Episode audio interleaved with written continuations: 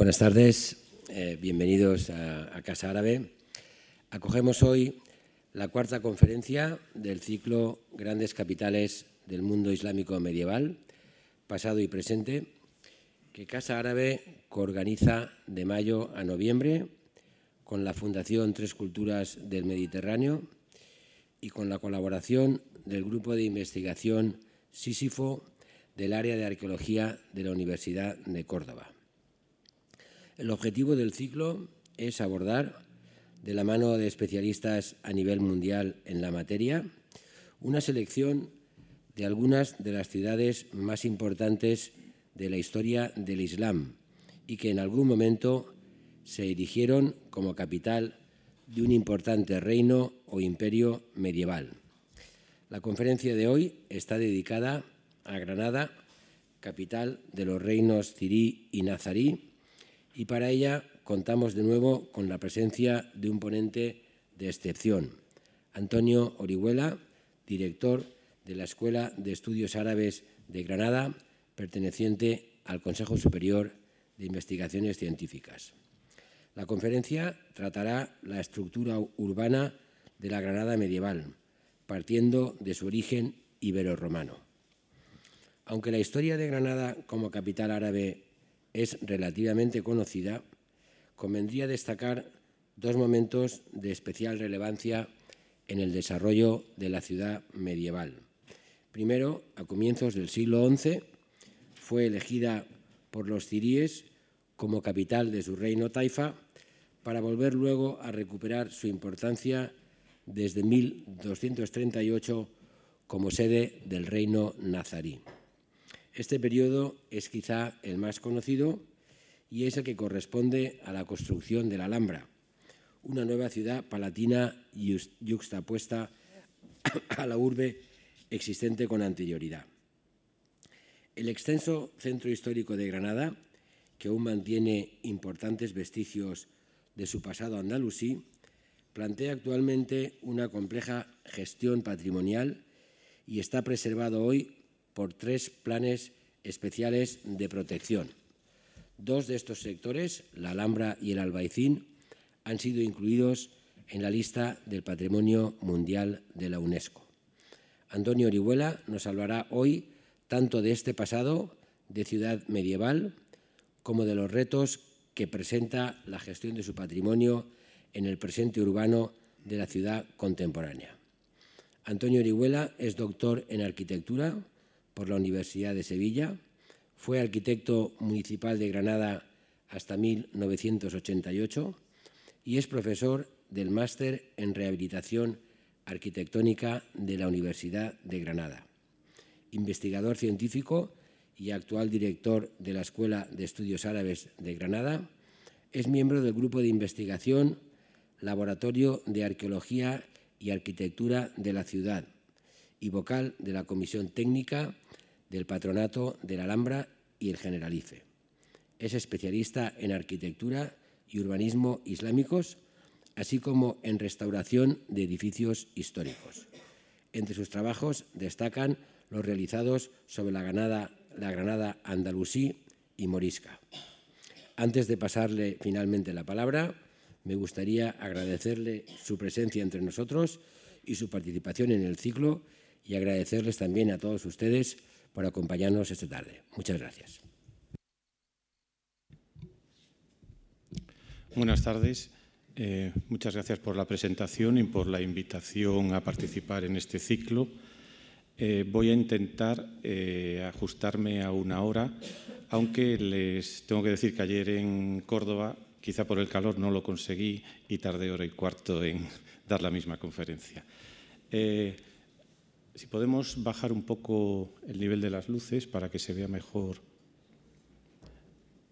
Gracias. esta es una de las mejores imágenes de la Granada medieval eh, que está en la sala de las batallas del monasterio del Escorial,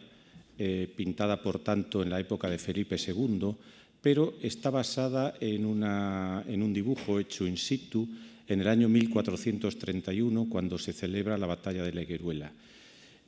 Eh, y aunque es una representación un poco naif, pero tiene muchas cosas interesantes. Vemos aquí eh, la Medina, con su muralla y antemuralla, la puerta de Elvira, que era la principal puerta de entrada a la ciudad, el primer recinto de la primera Medina, que se ve aquí todavía amurallado, en la zona que hoy día llamamos Albaicín.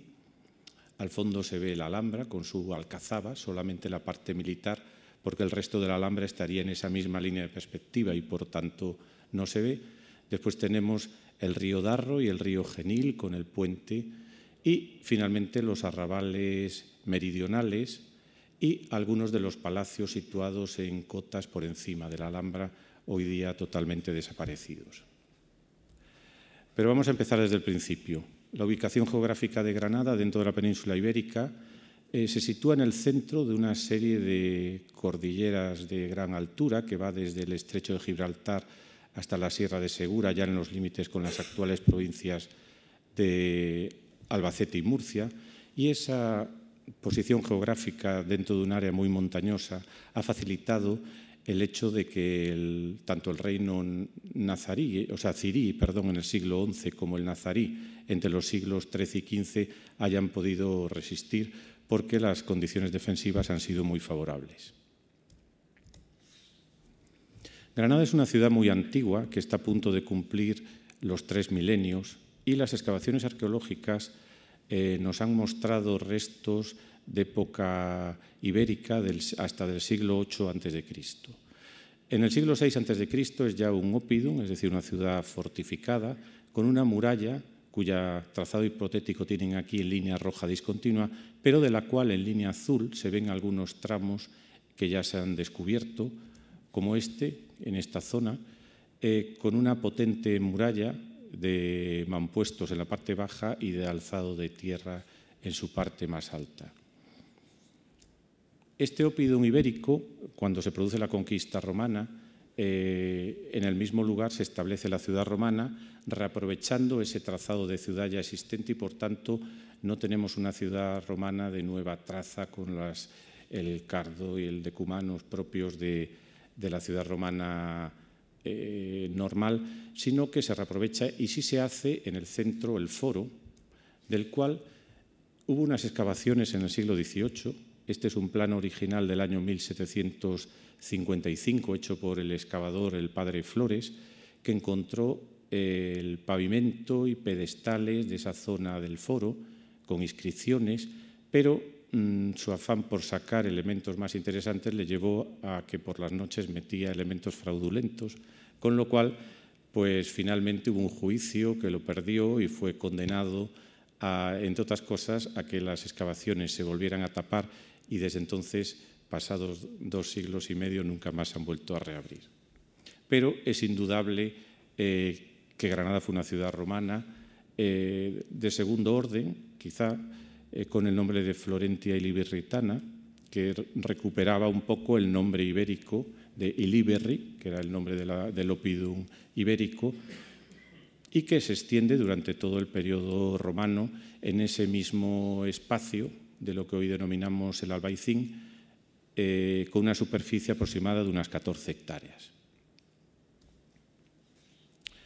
Eh, durante el periodo visigodo, eh, Granada sigue siendo sede episcopal y una ciudad de cierta importancia porque el primer concilio de toda la península se produce a principios del siglo IV en Granada, el Concilium Iliberritanum, del cual pues, se conservan las actas perfectamente y después ha habido otra serie de concilios eh, a nivel de la península, también celebrados allí, aunque como ciudad posiblemente sufriría una desurbanización eh, mm, como ya ocurrió en la caída del Imperio Romano. De hecho, no se conservan restos arquitectónicos de época visigoda y solamente algunas lápidas. Eh, cuando se produce la conquista islámica a principios del siglo VIII, eh, hay un primer establecimiento en esa vieja ciudad ibero-romana,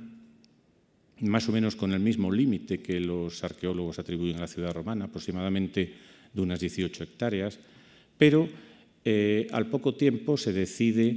que la capitalidad de la Cora, de la provincia, no se va a establecer en Granada, sino en una ciudad a unos 10 kilómetros en medio de la Vega, en una colina que hay en medio de la Vega, denominada Madina Elvira, que fue la capital durante los siglos VIII al X. Por tanto, Granada, aunque no desapareció como ciudad, pero su intensidad urbana bajó mucho. Por eso, en las crónicas de los geógrafos e historiadores árabes, eh, aparece citada con diversos nombres, Gisen, Kala, Madina, es decir, no siempre como ciudad, como Madina, sino a veces simplemente como fortaleza o como castillo.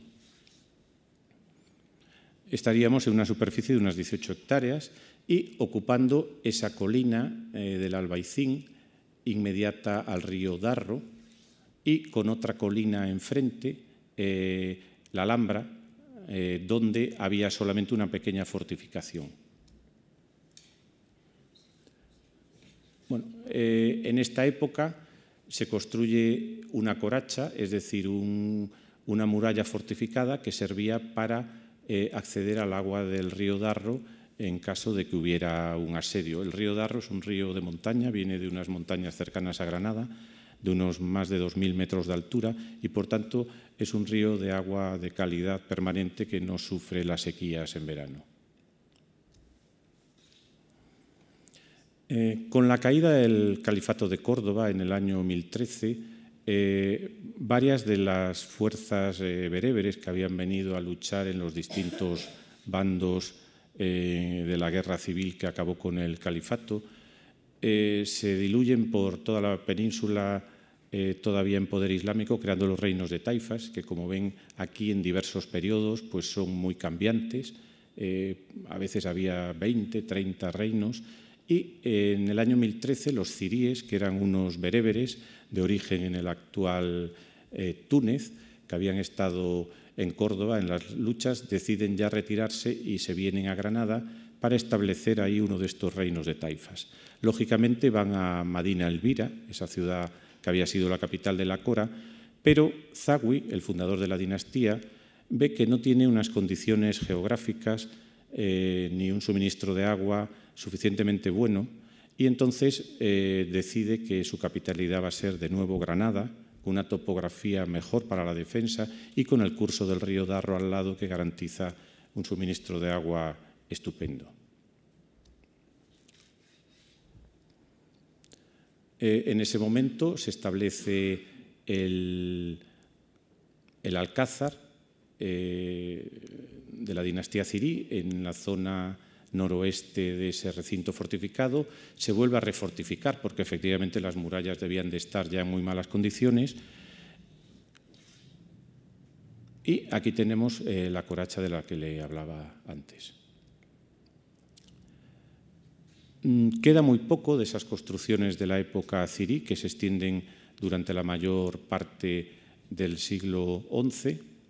eh, entre ellas está el alminar de lo que sería la mezquita mayor en ese primer momento, que es actualmente el campanario de la iglesia de San José. Como pueden ver, el alminar es una construcción de sillares a soga y tizón, eh, típica de época califal, que se extiende en los reinos de taifas en distintas ciudades y eh, después de la conquista cristiana, pues varios de estos alminares, como sucede en otras ciudades de Al-Ándalus, eran reconvertidos simplemente añadiendo un cuerpo de campanas de distinta fábrica eh, en la parte alta.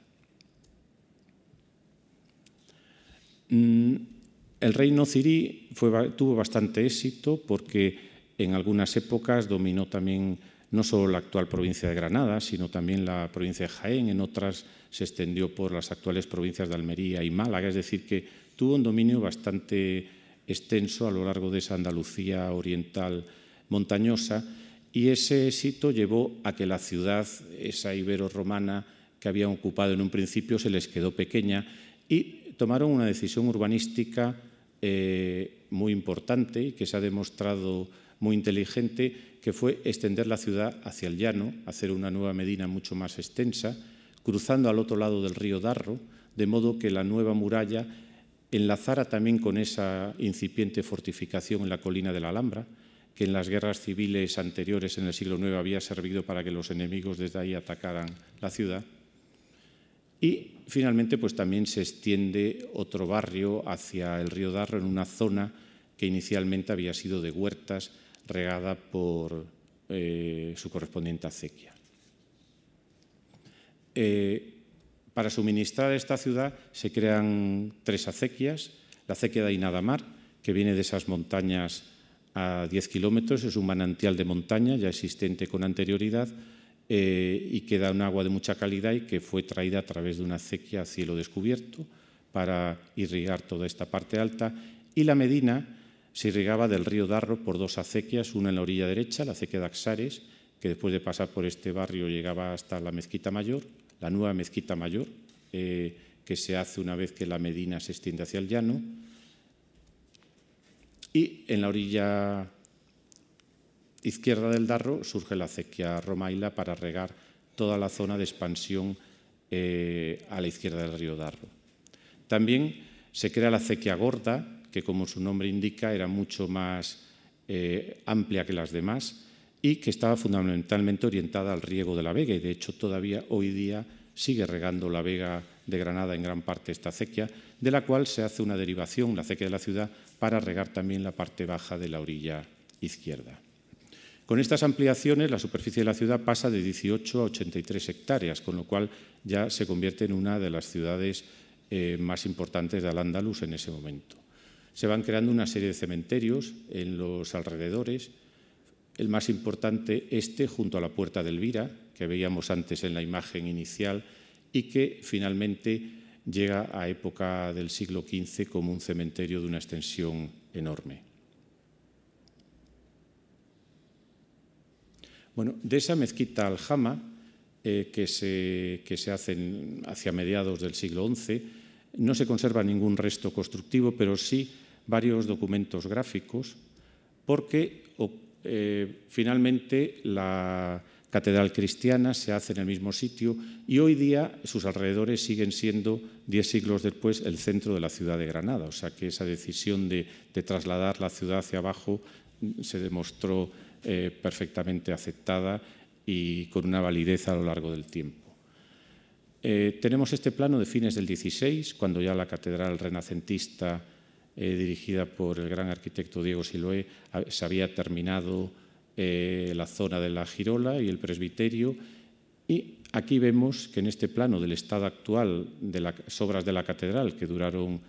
más de dos siglos, eh, había llegado a este punto en el cual se ve cómo la nave de oración de la mezquita mayor, con sus once, o sea, la sala de oración de la mezquita mayor con sus once naves, todavía estaba en uso en ese momento como catedral provisional, una provisionalidad pues, que duró dos siglos, ¿no? que fueron los que tardaron la catedral en hacerse. Y el patio, que estaba aquí, donde esta nave lateral, ya había sido derribado en ese momento y también eh, el alminar de esa mezquita, que como ven en este grabado que se hace en 1588, cuando se está derribando, eh, se puede apreciar esa técnica constructiva con sillares esa soga y tizón es decir, paralelos al muro y perpendiculares al muro, que habíamos visto en el otro alminar conservado de la primera mezquita. Y este finalmente a la derecha es el último plano que se hace ya en 1704, cuando eh, se termina la fachada de la catedral y se puede por fin inaugurar, en el cual ya deciden derribar los restos de la antigua mezquita, que ya como ven pues había perdido parte de sus naves, pero todavía seguía en uso eh, para el uso religioso cristiano se hizo un giro de 90 grados en la orientación, porque aquí tienen el muro de la Qibla orientado hacia el sureste y sin embargo, este sería el mihrab, eh, no se pone el altar mayor de, de, esa primera catedral en el área del mihrab, sino que se gira 90 grados y se pone en el muro norte. Finalmente, en ese momento ya es derribada esa mezquita y se construye la iglesia del Sagrario en su lugar. El reino cirí dura pues, desde el año 1013 al año 1090, en el que eh, los almorávides, que habían sido llamados por distintos reinos de taifas para frenar los avances cristianos hacia el sur, pues finalmente eh, ellos deciden acabar con estos reinos de taifas e integrar todo Al-Ándalus como una provincia más del imperio almohade con sede en Marrakech. Y hay una frase del último rey de los cuatro que tuvo la dinastía, Abdalá, que gracias a que se rindió a los almohades pudo salvar su vida e irse al exilio en Ahmad, cerca de Marrakech. Allí pudo escribir sus memorias que se conservan, han sido traducidas a distintos idiomas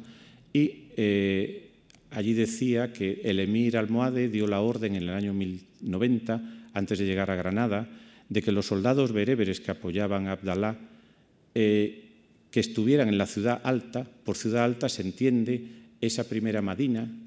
que, en la que estaba el Alcázar Real y que seguía siendo un recinto fortificado y muy protegido por la topografía, que se bajaran a la ciudad baja, es decir, la nueva Madina, con sus familias y bienes, así el rey se quedará solo y la conquista pues, fue por rendición sin ningún tipo de lucha. Bueno, siguieron ampliándose los cementerios en toda esta etapa y otra de las construcciones que ha quedado es el puente sobre el río Genil, que está situado aquí, justo antes de su encuentro con el río Darro, que consta de cinco arcos y también presenta esta misma fábrica de sillares a soguetizón y ha estado en uso para el tráfico rodado hasta hace 25 años y hoy día pues, se conserva como puente peatonal. Eh, y es obra cirí por ese tipo de fábrica, aunque en la mayoría de las guías pues sigue apareciendo como puente romano. Parece que solamente los romanos podían hacer obras de ingeniería duraderas, pero desde luego ninguna obra romana en el mundo usaba sillares a soga y tizón. Eh, el gobierno almorávide de Granada dura aproximadamente unos 60 años la primera mitad del siglo XII y después, a partir de ahí, la segunda mitad, Granada, como todo Al-Ándalus, es conquistada por los almohades. Eh, de la época almorávide eh, hay muy pocas eh, construcciones, pero sí se conserva posiblemente una refortificación de la muralla por la zona norte, puesto que los gobernantes almorávides y almohades siguieron eh, dirigiendo eh, la ciudad desde ese mismo alcázar que habían fundado los ciríes. En esa época empiezan a crearse unos arrabales porque la ciudad ya está saturada y entonces se empiezan a, poblar unos arrabales meridionales llamados de los alfareros y la loma que eh, finalmente en época inicial nazarí son fortificados por una muralla. Vamos a ver un poco con detalle esas murallas eh, ciríes y posiblemente almorávides en su nueva refortificación. Ven que esta parte norte tiene una doble muralla, pero no es la típica muralla y antemuralla que podemos ver en muchas ciudades medievales, donde la antemuralla es mucho más bajita que la muralla, sino que en este caso la, muralla más exterior, la que atribuimos a época almorávide, es mucho más alta que la otra. Se han conservado un tramo de más de 350 metros lineales con 15 torres y en el resto del perímetro pues ven en color negro lo que se ha conservado y en color gris lo hipotético. Como ven, pues el trazado prácticamente lo conocemos eh, en su totalidad. Hace unos 10-12 años pudimos restaurar este tramo de 350 metros lineales eh, con esas torres hechas con tapias de argamasa calicostrada, es decir, con una zona de costra exterior más rica en mortero de cal que le daba una dureza y el interior eh, de tierra con poca cal, aunque eh, desgraciadamente pues, no se ha podido excavar la muralla interior que parcialmente está todavía oculta por escombros tirados durante los siglos posteriores. Aquí tienen una visión de esa muralla exterior y la interior pues, se ve en esta zona simplemente por pequeñas catas arqueológicas mm, hechas en distintos puntos. Una de las características de esta muralla de 15 torres es que tres de ellas son semicirculares, algo que en construcciones de tapial es muy complejo porque requiere que los encofrados de madera con los que se ejecutan estén hechos con formas curvas, que siempre es muchísimo más complejo que ejecutarlos con formas rectas, que es lo habitual. Como pueden ver, en algunas zonas pues todavía se conserva hasta el, almenado original hecho también con tapias de argamasa. En las distintas excavaciones y restauraciones que se están realizando en los últimos años, pues van apareciendo torres que se van quedando integradas en distintas eh, viviendas o apartamentos turísticos, con lo cual, pues poco a poco se va pudiendo comprobar eh, que esa muralla del 11, que atribuimos a, la época Ciri, eh, está construida, aquí pueden observar, con lo que se llama tapia de cal y canto, es decir, una tapia hecha con argamasa de cal en toda su anchura y con abundantes eh, cantos rodados que le dan una fortaleza muy grande, aunque es una obra cara, difícil de construir porque exige una masa de, argamasa de cal en toda su anchura. En épocas posteriores, pues lo que se hace es la tapia calicostrada, que solo tiene cal en las caras exteriores, 10 centímetros, y todo el interior es de tierra, con lo cual se abarata muchísimo y se hace muchísimo más rápido el proceso constructivo. Una de las hipótesis que planteamos en un plano que hicimos hace ya 14 años era la existencia de una antemuralla en toda la zona llana de la ciudad, donde la topografía no daba una defensa natural, como ocurría en, la primera Madina, y que además en esa primera imagen de la batalla de la Gueruela, pues ya les he dicho que, que se veía esa antemuralla. Y efectivamente, en estos años que han pasado, en cuatro excavaciones arqueológicas que se han hecho, se ha visto esa muralla y antemuralla en todo este tramo. Vamos a ver una de ellas, que es esta, en la cual pueden observar, es este, de, aquí tienen la ubicación, en color rojo está la muralla, esto sería el interior y aquí a, a la derecha el exterior, eh, muralla con una torre saliente que después es objeto de una refortificación hacia el exterior, se duplica su anchura y finalmente aquí en amarillo pueden ver la antemuralla que delante de las torres pasaba muy ajustada, dejando un espacio de poco más de un metro eh, de, paso, ¿no? mientras que en otras ciudades la antemuralla pues, hace eh, una forma poligonal para dejar más espacio, como por ejemplo en la que se ha conservado muy bien en la zona de la Macarena, en Sevilla. Bueno, eh, de la época almohade, segunda mitad del siglo XII y principios del XIII, eh, no se conservan muchas construcciones porque como la capitalidad de Al-Ándalus se traslada a Sevilla, Granada pasa a ser una ciudad más secundaria, pero sí hay, eh, se ha conservado el Alcázar Genil y una rábita construida en la segunda década del siglo XIII, eh, de la cual hay un testimonio documental y que afortunadamente ambos se han conservado, aunque la decoración interior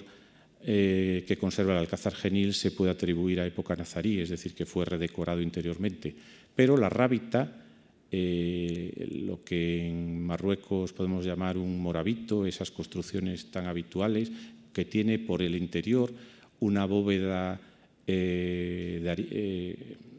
con sus nervios, una bóveda de media naranja, pero en Al-Ándalus estas construcciones no se dejaban con la bóveda de media naranja trasdosada, como si se ve en Marruecos, sino que siempre se cubrían con un tejado a cuatro aguas, igual que todas las demás construcciones. No había terrazas planas. Ya vieron en la,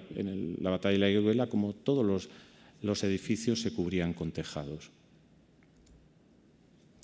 Bueno, finalmente, eh, después de la caída del imperio almorávide, que ya entra en decadencia tras la batalla de las Navas de Tolosa en 1212, se producen en, en Al-Ándalus las terceras taifas, y de esas taifas la única que prospera es la nazarí, eh, que se crea en Arjona, en un pueblo de la provincia de Jaén, pero en el año 1238 los granadinos llaman a ese emir que se autoproclama rey, a Muhammad I, fundador de la dinastía nazarí, y le invitan a venir a Granada para formar allí un reino.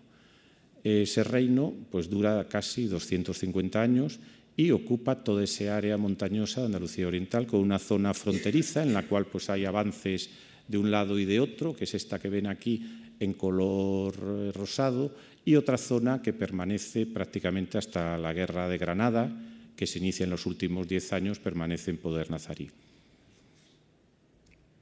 El reino nazarí es un reino de ciudades, un reino muy urbanizado donde la mitad de la población vivía en ciudades, ciudades algunas grandes para la época como Granada, Málaga o Almería, que habían sido en ciertos momentos cabezas de reinos taifas,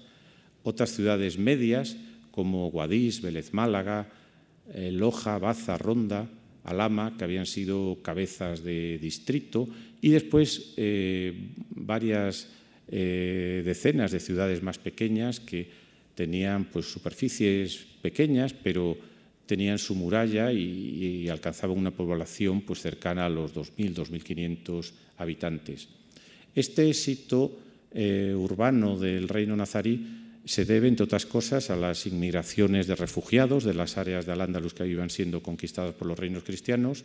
a excedentes agrícolas, que el, excelente sistema de regadío eh, fundado por las distintas dinastías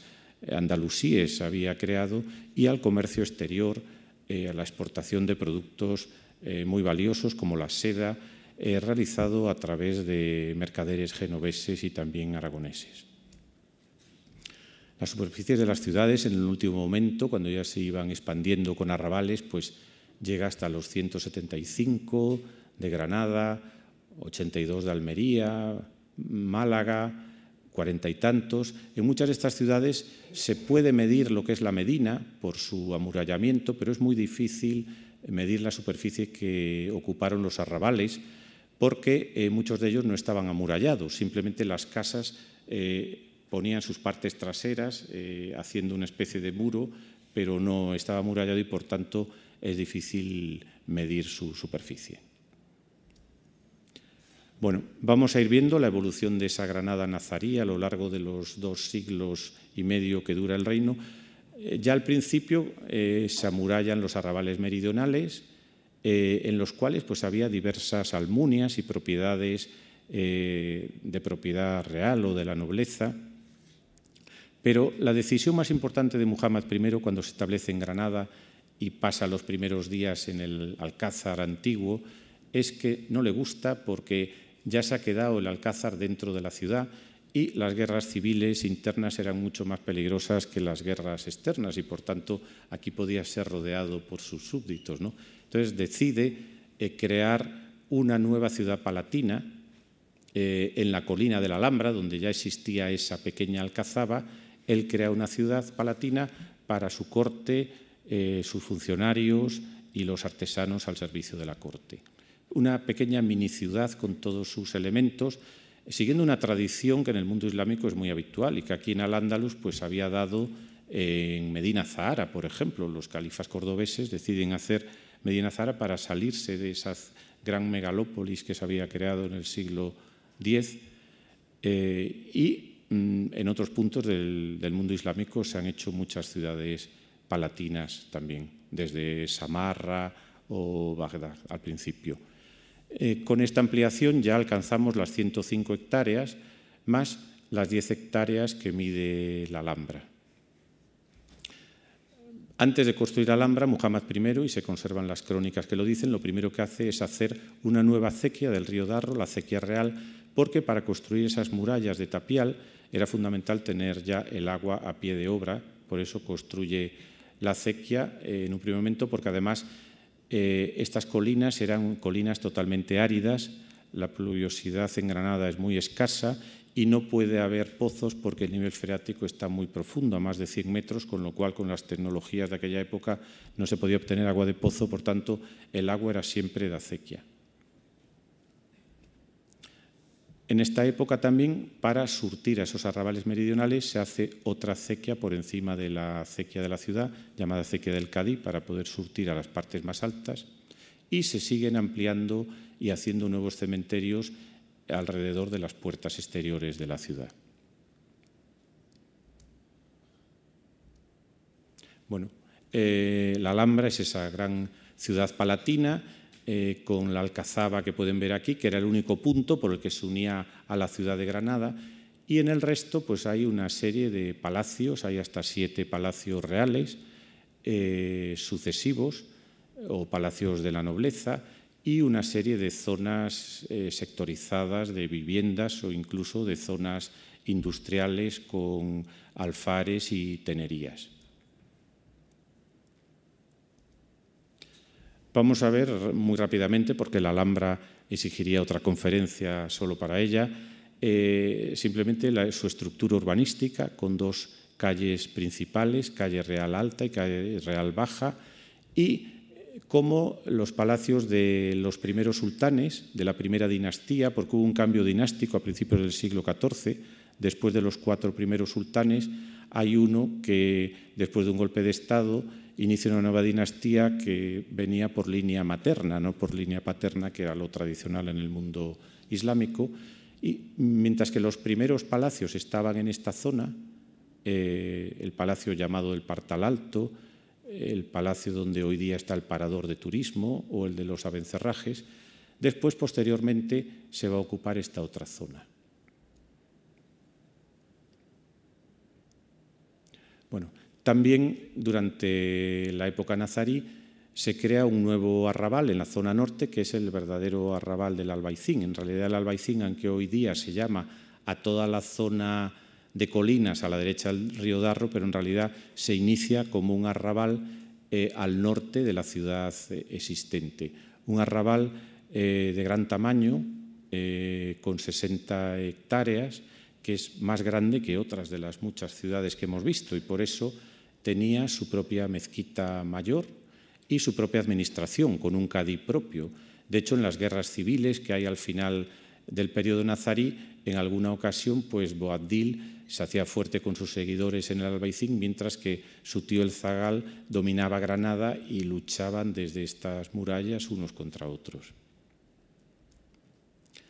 Eh, se hacen también alrededor de la Alhambra algunas almunias, como el Generalife. Eh, las almunias eran eh, equivalente a unos grandes cortijos, unos lugares eh, donde había unas huertas de regadío que eran productivas, pero también con un palacete, una casa para relax de los propietarios que iban ahí a pasar diversas épocas del año. El Generalife pues, es una almunia de los sultanes nazaríes que era regada por la acequia real y también por una acequia que hacen después un poco más arriba, llamada la acequia del tercio, porque llevaba un tercio del agua de la acequia real, y servía para suministrar eh, frutas y hortalizas a la, Alhambra. Bueno, vamos aquí a ver lo que pasa ya en la segunda dinastía, a partir de principios del siglo XIV, eh, que funda Ismael I, eh, se crea un nuevo palacio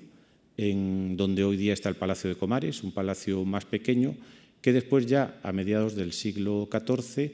eh, sustituido por Yusuf I por el actual Palacio de Comares y posteriormente el Palacio de los Leones, que son los únicos dos que se han conservado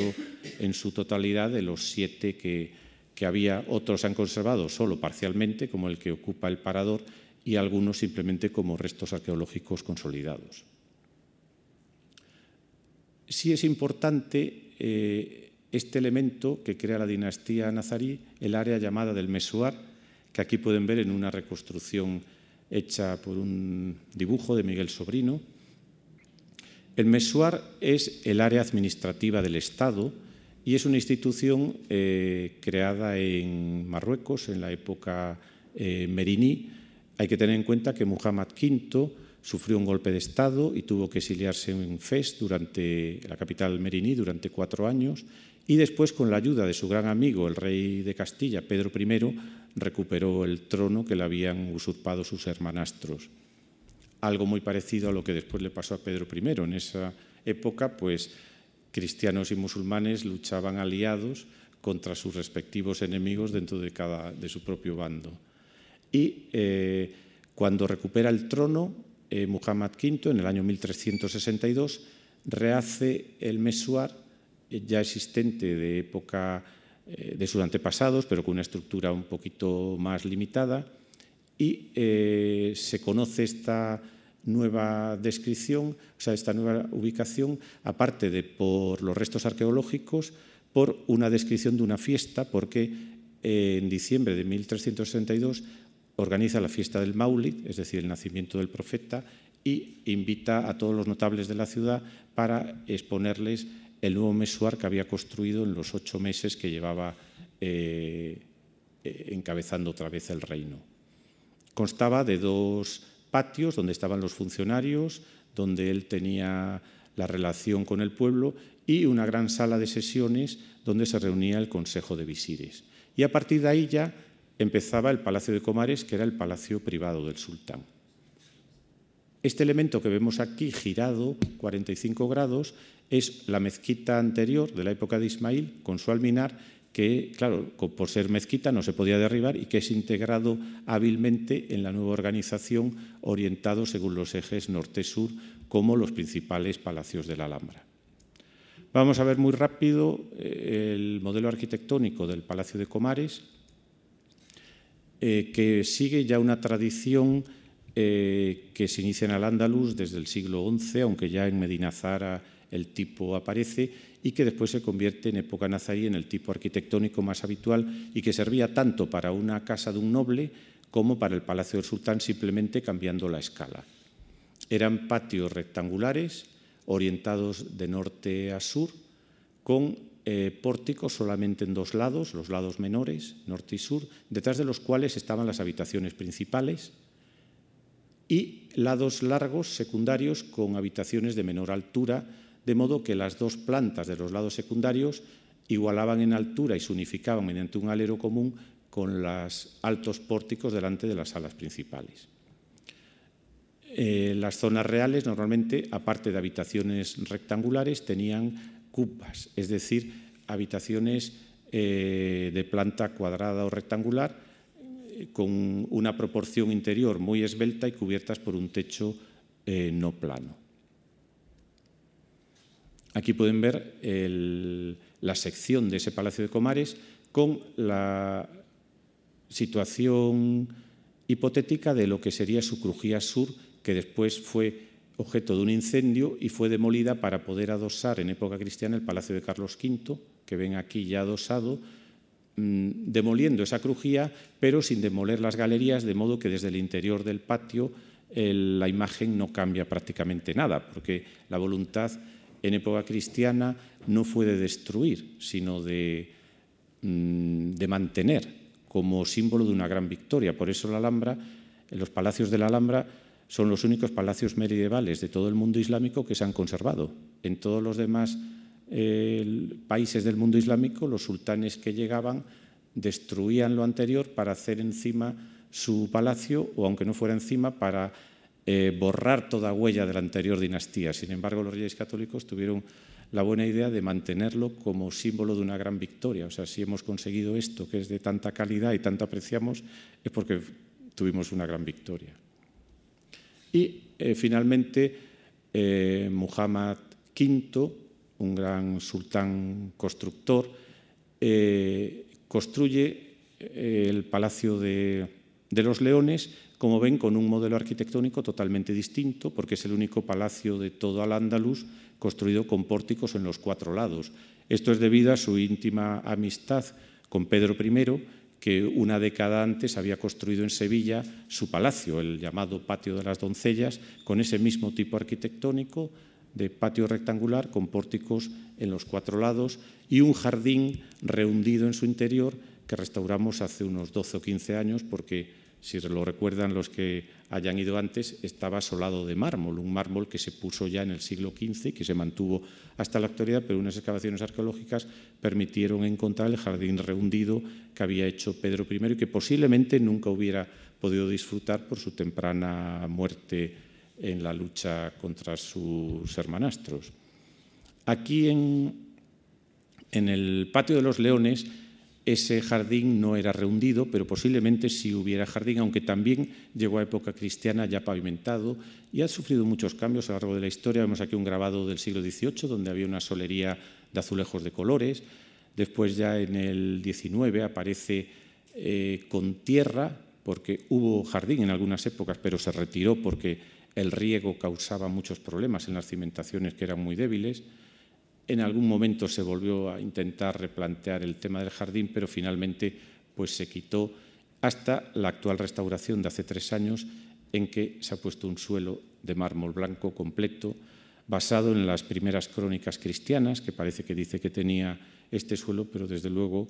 hay muy pocas probabilidades de que fuera el suelo original, porque toda la epigrafía del palacio, tanto en la fuente como en las salas, eh, que es una poesía escrita por los visires eh, nazaríes que en las cuales las estancias hablan en primera persona, definiendo lo que son, y esas poesías dicen yo soy el jardín, empiezan por yo soy el jardín. Luego es muy raro que un jardín se pueda identificar con este portaaviones de mármol que tenemos ahora mismo, y en el cual pues, hay que entrar con gafas de sol en verano prácticamente porque deslumbra muchísimo.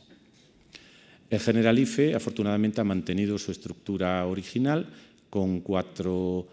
eh, jardines, o sea, cuatro arriates también rehundidos levemente, unos 50 centímetros, y en este caso no tenemos el tipo de alberca que va de lado a lado de los pórticos, sino que es la propia acequia real que viene por la colina,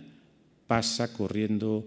lentamente por el palacio, riega las huertas y después entra a la Alhambra para surtir todos los palacios de la Alhambra. Aquí tienen esa restauración del jardín que también se hizo hace unos 10 años porque en época cristiana se había enrasado hasta arriba, pero un estudio de polen pudo descubrir que el primer medio metro tenía polen de especies mm, de época moderna, mientras que la parte baja tenía polen de especies medievales, donde no había plantas americanas de ningún tipo. Y lo que se hizo fue replantarlo de nuevo utilizando solo las plantas propias de la época andalusí. En época cristiana, pues también tuvo unas ampliaciones en altura, pero que fueron respetuosas con, con el sentido original del edificio.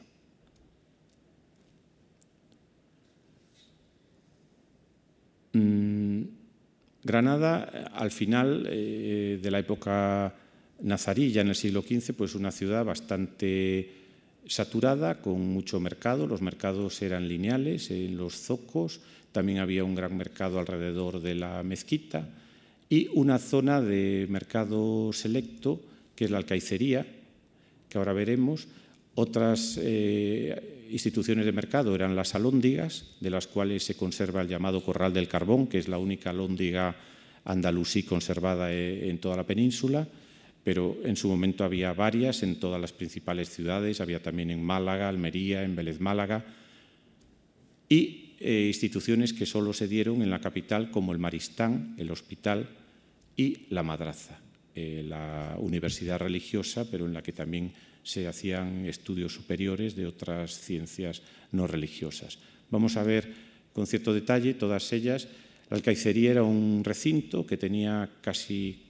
4.600 metros cuadrados y unas 200 tiendas, con un entramado de calles eh, muy estrechas que se conservó hasta el siglo XIX. Aquí ven un plano del siglo XVIII, pero en 1843 sufrió un incendio que la arrasó por completo y fue reconstruida con la mentalidad romántica, manteniendo más o menos el trazado urbano, pero con algunas eh, calles eh, que se fueron suprimiendo y con unos alzados ya dentro del romanticismo neoárabe, pero bueno, hoy día podemos, gracias a esto, disfrutar todavía como un mercado de, souvenirs que sigue activo.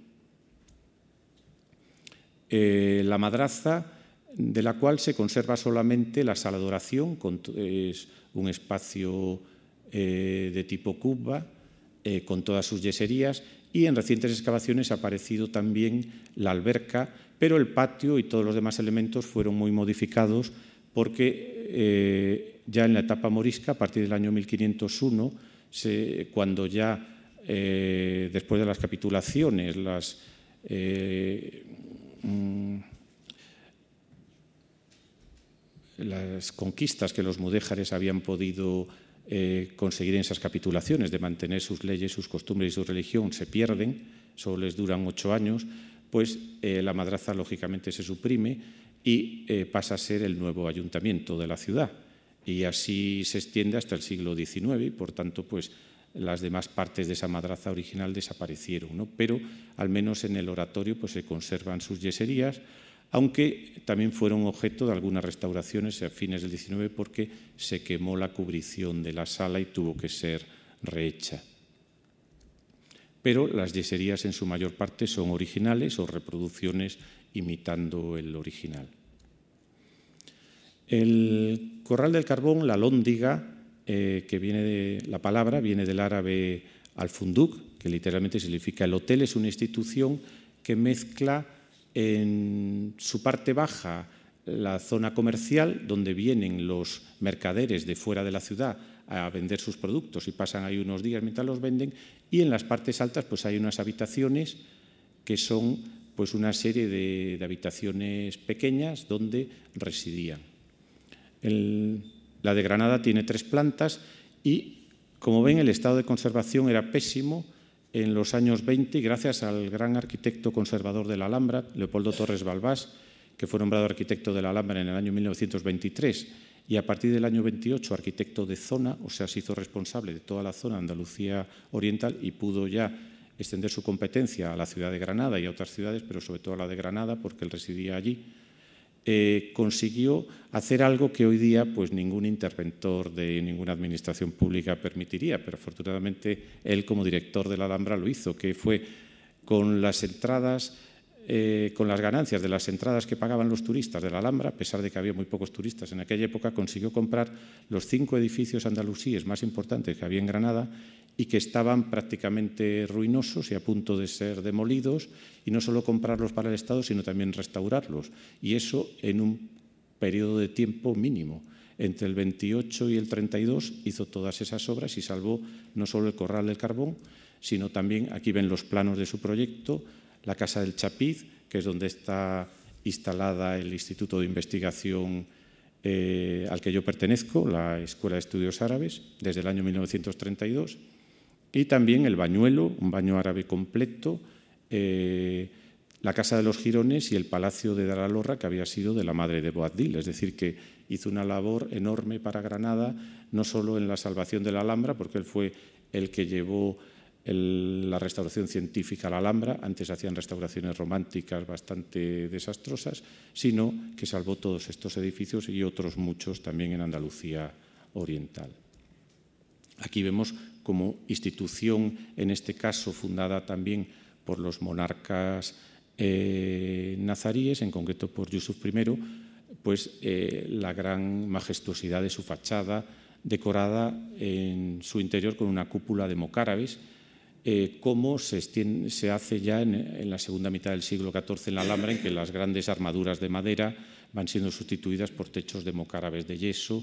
eh, con múltiples piezas y pintados. Y ahora vamos a ver el Maristán,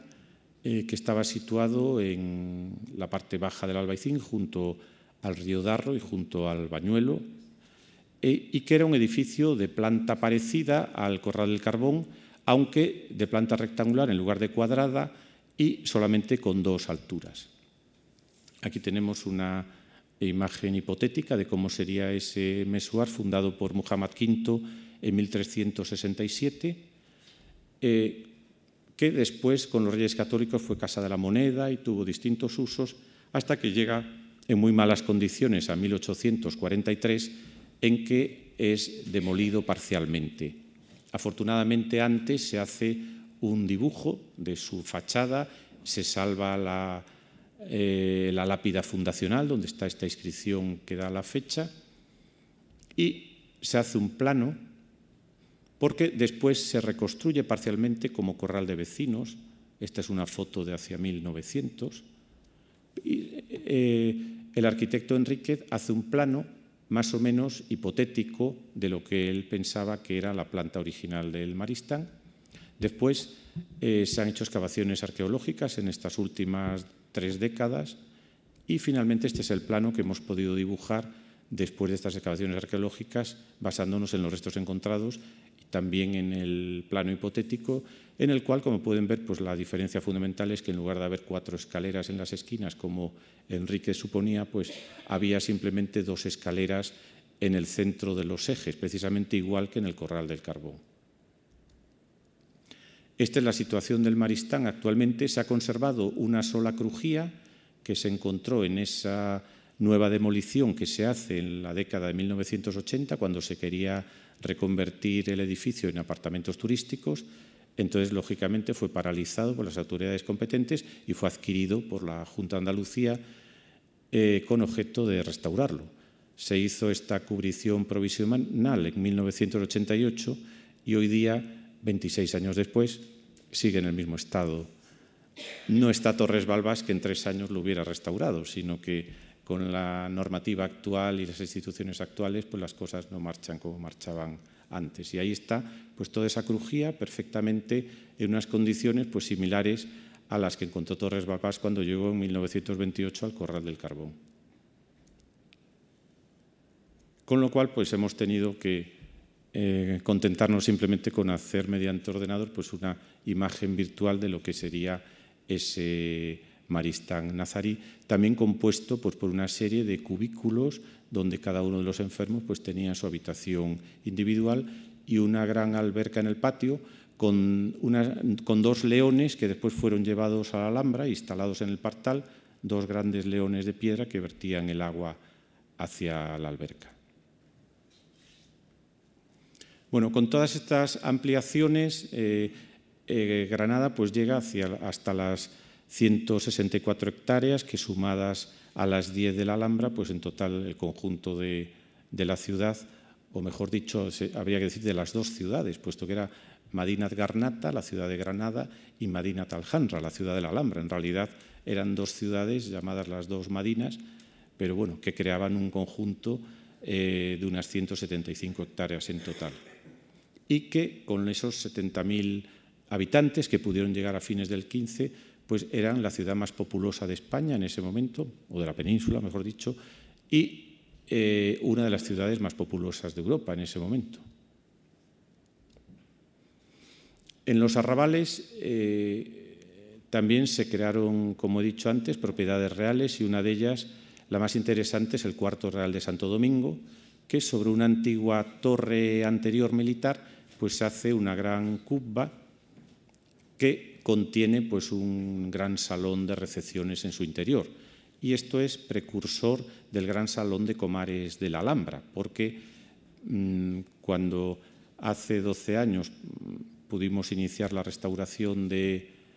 eh, interior de la cubba, eh, se hizo un estudio de dendrocronología de la armadura que se conserva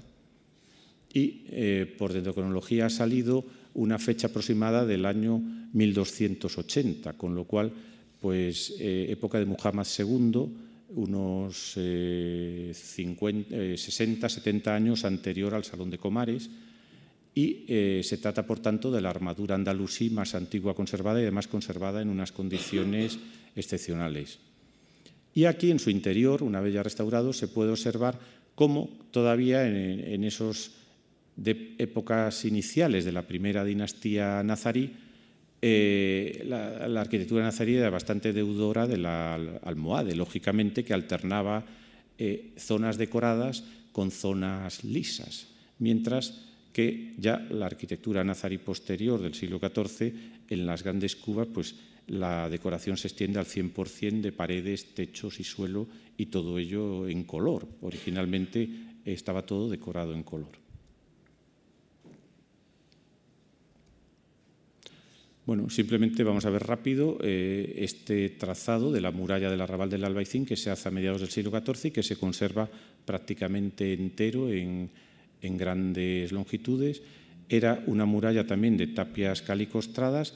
de menor altura que las que veíamos antes del siglo XII, pero que sirvieron eh, todavía en esas etapas finales del siglo XV, como he dicho antes, para, para las guerras civiles, o sea que estaban plenamente operativas a fines del XV. En este plano he dibujado eh, la orientación de las mezquitas, de las muchas que había, solo de aquellas que hay un testimonio arqueológico porque se ha conservado algún elemento como el alminar o el aljibe o se puede de algún modo saber la orientación que tenían y pueden ver que todas están mirando hacia el sureste, tanto en la ciudad como en la Alhambra, que era la orientación habitual en los siglos XI y en la época nazarí, excepto una eh, de la cual se ha conservado el alminar convertido en, campanario, la iglesia de San Juan de los Reyes, eh, que mira hacia el sur porque fue construido en época almohade, en época almohade por esa modificación religiosa que suponen los almohades, eh, vuelven a la orientación primitiva, que era la orientación sur que había en la mezquita de Córdoba, y cuando ellos construyen la gran nueva mezquita de Sevilla con su alminar, la Giralda, lo orientan al sur, y aquí también este pequeño alminar eh, es también orientado al sur. Mm, Las siete acequias que he citado antes suponían para Granada un suministro de agua de una gran calidad, agua permanente, y eh, dieron lugar a, una red de distribución de aguas y a una construcción de aljibes públicos, de los cuales en el Albaicín se han conservado 25 que han sido estudiados y que han estado en uso en el Albaicín hasta el año 1950, algunos desde el siglo XI, porque hasta 1950 no se puso el actual servicio de agua potable por tuberías eh, en el Albaicín. En la ciudad se puso en la década de los 20, pero como el Albaicín eh, era un barrio marginal en ese momento, pues eh, la ciudad ha estado bebiendo de esas acequias del siglo XI hasta la mitad del siglo XX. Y estos aljibes pues, eh, pueden ser de una nave eh, o de varias naves, incluso el más grande de cuatro naves, el aljibe llamado del Rey, porque era el que suministraba al primitivo alcázar Ciri. Y es el único que hoy día puede ser visitado incluso en su interior. La imagen de Granada ya a fines del siglo XV pues sería muy parecida a lo que hoy vemos en las ciudades más tradicionales del mundo árabe. Eh, tendría unos elementos como son los ajimeces, que aquí vemos en Granada, lógicamente no es original, es una reproducción, o en Damasco, los cobertizos, esas habitaciones que según el derecho islámico se podían hacer cubriendo la calle de un lado a otro para ampliar las casas, o los saledizos que también vemos abundantísimos en Marrakech, en Damasco, en Fez, en cualquiera de las medinas tradicionales y que ya desgraciadamente pues en Granada solo se conserva uno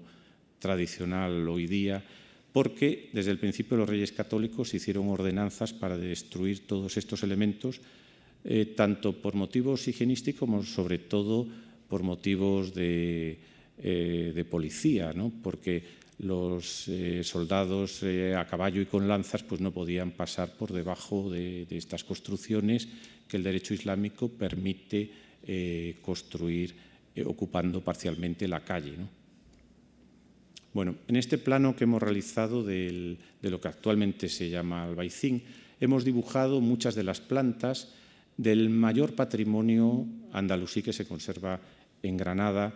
aparte de los aljibes, que es algo que no tiene parangón en ninguna otra ciudad del Andaluz, hay casi un centenar de casas de época nazarí y morisca, eh, bastante bien conservadas, muchas de ellas restauradas, y que dan lugar pues, a instituciones como la nuestra. Nosotros estamos en una casa eh, morisca que restauró Torres Balbás y sirve pues, para un instituto de investigación. Otras han servido como viviendas, yo vivo en una de ellas, o como hoteles recientemente se le está dando el uso hotelero y en otras pues viven eh, a veces se han convertido en casas de vecinos porque eh, pues a principios del siglo XX eh, hubo mucho hacinamiento en el barrio y entonces estas casas que en su origen estaban pensadas para solo una familia pues dieron lugar casi como a pequeñas corralas con varias familias. Entre las nazaríes la más destacada es Daralorra, una de las que salvó Torres Balbás, palacio eh, que perteneció a la madre de Boabdil y que representa ese tipo arquitectónico que hemos visto antes en pequeña escala, con un patio rectangular orientado norte a sur, con pórticos solamente en los lados menores, donde estaban las habitaciones principales. Y en este caso la originalidad es que tiene un mirador hacia el exterior, porque mm, como estaba ya al lado de la muralla, pues no había ninguna casa enfrente que pudiera tener vistas eh, de esa, eh, que pudieran quitarle la intimidad. ¿no? Aquí vemos mm, esos pórticos en los lados norte y sur, con doble altura en el lado norte, y en este caso la alberca pues, no llega a ir de pórtico a pórtico, sino que se queda solo en uno de los lados. Conserva eh, la casa hasta los tejados, todas sus maderas originales, incluso en las zonas bien restauradas pues aparecen las pinturas eh, completamente conservadas. Otra casa eh, restaurada posteriormente es la Casa de Zafra, que pertenece al Ayuntamiento de Granada, también con ese mismo tipo arquitectónico de dos pórticos enfrentados y una gran alberca que va de lado a lado. Esta la pudimos restaurar en el año 91, pero ha habido unas recientes obras en las que se han realizado excavaciones en el patio y eh, se ha descubierto que al lado de la alberca había unos jardincillos que ocupaban eh, prácticamente la totalidad del patio, salvo unos andenes perimetrales, aunque las autoridades competentes pues, no han considerado oportuno recuperar esos jardines originales, pues que sí se han recuperado en Sevilla, en el patio del Alcázar de Don Pedro recientemente, y se ha vuelto pues, a cubrir otra vez eh, con pavimento eh, de ladrillo eh, los jardines laterales. Hay otras casas también de cierta categoría que, en las que viven familias, en concreto aquí vive un arquitecto. Y esta es la imagen eh, que hemos dibujado de cómo sería la Granada nazarí vista desde el Generalife, eh, aquí en primer plano, la Alhambra eh, a la izquierda, el río Darro y el resto a la derecha con el arrabal del Albaicín en primer y el barrio de Axares en primer plano. Esto no es una ilusión, eh, sino que parte de un grabado de Guesdon, el arquitecto francés que vino a mediados del 19 hizo excelentes dibujos de las principales ciudades españolas, en el cual lo hemos redibujado quitando todos los elementos cristianos introducidos eh, con posterioridad a la época eh, y poniendo los elementos nazaríes conocidos. Por ejemplo, pues en la Alhambra hemos quitado la iglesia Santa María de la Alhambra y hemos puesto eh, la mezquita y en el lugar donde estaba, con su alminar, que sale en muchos grabados cristianos hasta el siglo XVI. Bueno, una vez producida la conquista, tras esos ocho años de etapa mudéjar, eh, a partir del año 1500 viene la etapa morisca, en el cual los mudéjares son obligados a convertirse al cristianismo por la fuerza y pierden su religión, sus costumbres, eh, su lengua, aunque en realidad la conservan hasta el final, hasta 1570, porque por más que había normas eh, se incumplían y además pagaban por incumplirlas, porque cuando en 1526 llega en su viaje de bodas a Granada Carlos V con la emperatriz Isabel procedente de Portugal, pues establecen unos acuerdos con los moriscos, de modo que pagando unos impuestos podían mantener en parte su lengua y sus costumbres, y gracias a esos impuestos se construyó el Palacio de Carlos V, eh, el Palacio renacentista, porque justo después de la expulsión de los moriscos, ya en época de Felipe II, en 1570, eh, como se dejó de pagar ese impuesto, pues las obras del palacio decayeron, finalmente se suspendieron y el palacio no se acabó hasta que lo terminó Torres Balbás en 1930. O sea, Carlos V nunca había terminado su palacio ni sus sucesores, ni Austrias, ni Borbones. Eh, bueno, aquí eh, no les he comentado que eh, a pesar de esa convivencia pactada, ya en 1495 pues, se llegó a un acuerdo para establecer unas morerías, de modo que había una segregación espacial de las distintas religiones. Habría una morería en el Albaicín y otra en la zona comercial alrededor de la Mezquita Mayor, pero finalmente pues parece que no llegaron a establecerse completamente con esta radicalidad, aunque está claro que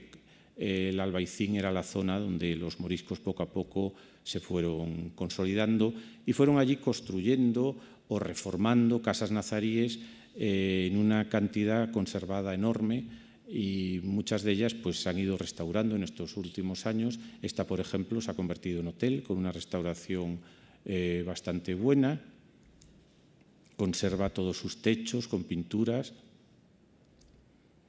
Esta otra, que no ha tenido tanta fortuna porque también se inició en 2006 las obras para reconversión en hotel, pero debido a la crisis se pararon en 2009 y desde entonces no se han recuperado y ha sido saqueada ya en alguna ocasión la casa. Aunque, como ven, en época morisca, pues la casa es una casa plenamente andalusí, con estos elementos, las tacas, en las jambas de las puertas, característicos exclusivamente de la arquitectura nazarí y de la morisca, como prolongación en el tiempo de la nazarí, aunque en lo que son los elementos de talla de madera sí ya hay, se ve claramente una influencia de los estilos cristianos, primero el gótico y después el renacimiento, porque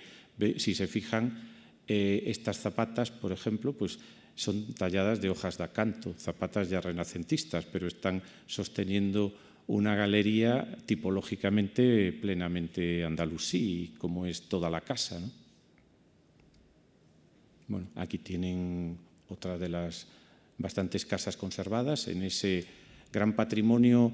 doméstico de arquitectura que no tiene parangón en ninguna otra ciudad salvo en Toledo. En Toledo sí hay bastantes casas conservadas, pero no en tal número como en Granada ni en un grado de conservación tan grande. Bueno, y aquí vemos la imagen ya del final de la época morisca, cuando se produce la expulsión, en uno de los excelentes dibujos de Vingaerde, próximos a esa fecha, en la cual nosotros hemos coloreado para que se distinga mejor en color ocre todo lo que son las murallas, los distintos circuitos de murallas con los arrabales, aquí la Alhambra, la zona inicial de la primera Madina, eh, y pueden ver que a fines del XVI pues simplemente había unos pequeños barrios cristianos que se habían expandido fuera de, de la muralla, en el que sobre todo pues había instituciones religiosas, porque los primeros conventos se establecen en el interior, comprando una manzana de casas y cerrándola. Después, cuando ya no hay lugar en el interior, sobre todo cuando se producen las reformas de las órdenes religiosas, si los calzados están dentro, pues los descalzos, cuando viene la reforma, ya tienen que irse al exterior porque ya no hay espacio y también donde se ubican las grandes instituciones creadas por los reyes católicos, como el Hospital de los Reyes Católicos o el Hospital de San Juan de Dios. Aquí tienen el plano ya de principios del XVII, en el cual pues, se ve en su mayor parte el entramado medieval de la Granada nazarí, con la Alhambra, el río Darro, y estos incipientes barrios cristianos ya con un trazado más regularizado, aunque tampoco con una traza absolutamente regular, eso sí, las calles más anchas, de unos seis metros de anchura, mientras que las calles medievales pues, podían tener desde un metro hasta, hasta tres o cuatro en el caso de las más anchas. Y ya otro plano de fines del 18 en el cual pues vemos que prácticamente no hay ninguna extensión nueva respecto a lo ya visto y bueno, aquí sí están marcados eh, en negro bastantes de esos conventos y algunos eh, elementos pues como el Hospital Real, el gran espacio que se crea delante de la Puerta de Elvira, que había sido ocupado por ese gran cementerio y que se queda como un espacio libre. Los reyes católicos también permiten a las órdenes religiosas sacar las lápidas eh, y los bordes de sepulturas, que eran eh, sillares de piedra arenisca, sacarlos para reutilizarlos en la construcción de iglesias y conventos, con lo cual pues tenían una cantera urbana gratuita las nuevas órdenes religiosas. Eh, a mediados del 19 se hace este otro plano en el cual pues ven más o menos lo mismo, no ha habido ningún tipo de crecimiento y las últimas casas de los barrios cristianos dan directamente a la vega que seguía en pleno cultivo con todas esas red de acequias que seguía en uso. Y a mediados del siglo XIX sí eh, surgen los llamados proyectos de alineaciones, hay ya unas ideas higienísticas en el cual esa trama medieval ya resulta difícilmente soportable y aquí pueden ver en detalle, por ejemplo, cómo la trama medieval de callejones irregulares que había frente a la fachada de la catedral, pues eh, en ese plan de alineaciones se trazan dos líneas para abrir una calle de seis metros que igualara a las calles de los barrios cristianos de los siglos XVI y XVII. Estos planes de alineaciones afortunadamente no se cumplieron en toda su extensión, pero mm, sí han sido prolongados hasta mediados del siglo XX. El último plan de alineaciones de Granada fue del año 1951, o sea que esa ideología urbanística decimonónica se extiende por encima de, todas las nuevas ideas urbanísticas del, siglo XX. Y en este plano, ya de principios del XX, pues la única novedad eh, es la estación de ferrocarril que se pone aquí en las inmediaciones de la ciudad y eh, sí, como novedad importante, la creación de la Gran Vía, eh, siguiendo la, las ideas urbanísticas que en, París del 19 rompen la trama medieval para abrir los grandes bulevares, aquí en Granada, pues afortunadamente solo se hizo una gran vía eh, con una calle de 20 metros de anchura que rompe completamente la trama medieval de la Medina y que es casi paralela a la calle Elvira, que casi no se ve por aquí, con trazado sinuoso y que era la principal calle de la Granada Nazarí que llevaba desde la Puerta de Elvira hasta el centro de la ciudad. Afortunadamente hubo el proyecto de continuar la Gran Vía por aquí, destruyendo todo este otro barrio, pero en los años 70 se paralizó. En el año 73 hubo un plan general de urbanismo eh, muy negativo porque era muy especulativo y permitía construir dependiendo de las anchuras de las calles. Entonces, en el entramado antiguo pues, no se permitían más de tres plantas, pero al llegar a las plazas eh, como era en función de la anchura, si la plaza tenía 25 metros, pues se podían hacer ocho plantas. Entonces, todas las plazas, que no lo he dicho, pero fueron generadas por la demolición de los conventos después de la desamortización, porque en la ciudad medieval prácticamente no había plazas, solamente existía la plaza de Virrambla, pero todas las demás plazas, cuando uno pasea por Granada y ve Plaza de la Trinidad, Convento de la Trinidad demolido, Plaza del Carmen, Plaza de San Agustín, Plaza de Capuchinas, son todos los conventos demolidos eh, que dieron lugar a las plazas actuales, pues todas ellas están rodeadas de edificios de los años 70 y 80 de, ocho plantas que destruyen por completo el ambiente de la ciudad antigua. Aquí pueden ver en este plano eh, de la década de los 90 lo que es la ciudad antigua, entendiendo por antigua hasta el siglo, hasta mediados del 20 y toda la gran expansión de la ciudad en todas direcciones, salvo en dirección este, porque este plano no está orientado al norte, sino al este.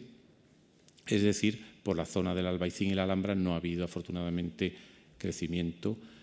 En cuanto a la protección de este patrimonio urbanístico y arquitectónico, uno de los hitos importantes fue la declaración de la Alhambra